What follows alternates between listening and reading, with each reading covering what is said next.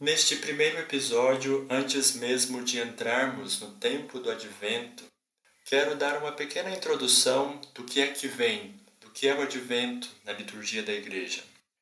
Gostaria de dizer que o advento para mim foi uma grande redescoberta, um dos tesouros mais belos que eu recebi ao entrar no mosteiro é a oportunidade de viver e de sentir com a igreja toda a riqueza, toda a profundidade deste tempo que nos prepara para a vinda do Senhor.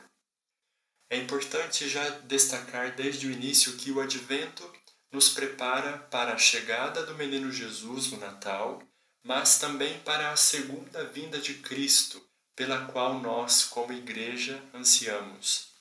O advento é composto de quatro semanas, e no decorrer destas quatro semanas há um crescente na liturgia, uma espécie de progressão do desejo pela chegada do Senhor.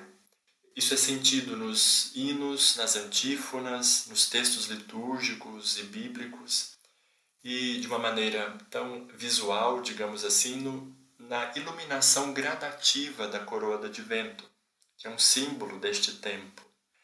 Esta intensidade, porém, ela cresce de maneira mais forte a partir do dia 17 de dezembro, que dá início à chamada Semana Santa do Natal, que é uma preparação mais imediata para a celebração do nascimento do Senhor, do acontecimento que mudou a história da humanidade, que mudou por isso também a nossa história. E por que a cor roxa durante o advento? O que o roxo simboliza na liturgia? Bem, nós sabemos que o roxo significa penitência, ascese, abstinência, é a cor da quaresma, mas também o roxo é a cor da realeza. O roxo, ou a púrpura, era o corante mais famoso e mais caro na antiguidade. Era um símbolo de riqueza, de distinção, de nobreza. E nós usamos o roxo durante o advento porque Cristo é o nosso Rei. Ele é o esperado das nações, ele é o Rei de Israel, ele é o Rei do universo.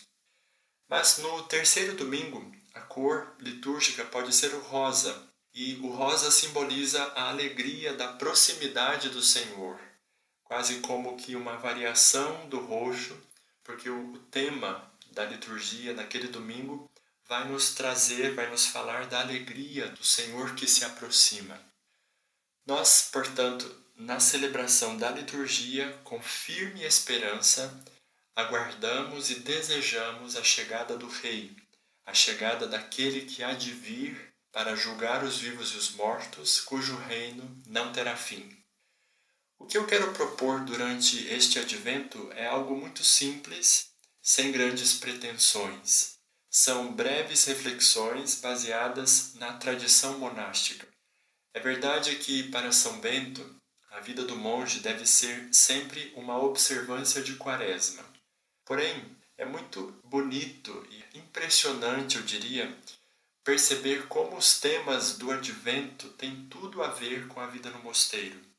Como veremos, os pequenos ditos dos padres do deserto, chamados apoftegmas dos antigos monges, a riqueza da regra de São Bento, a vida de tantos santos e santas, monges e monjas da nossa ordem, podem servir como um farol durante este caminho, durante esta preparação para a vinda do Senhor. No próximo episódio, ainda a título de introdução, quero dar algumas sugestões práticas de como viver bem o advento na sua casa, com a sua família. Obrigado por ouvir. Siga o podcast, compartilhe e espalhe a boa notícia. Eis que vem nosso Deus Salvador.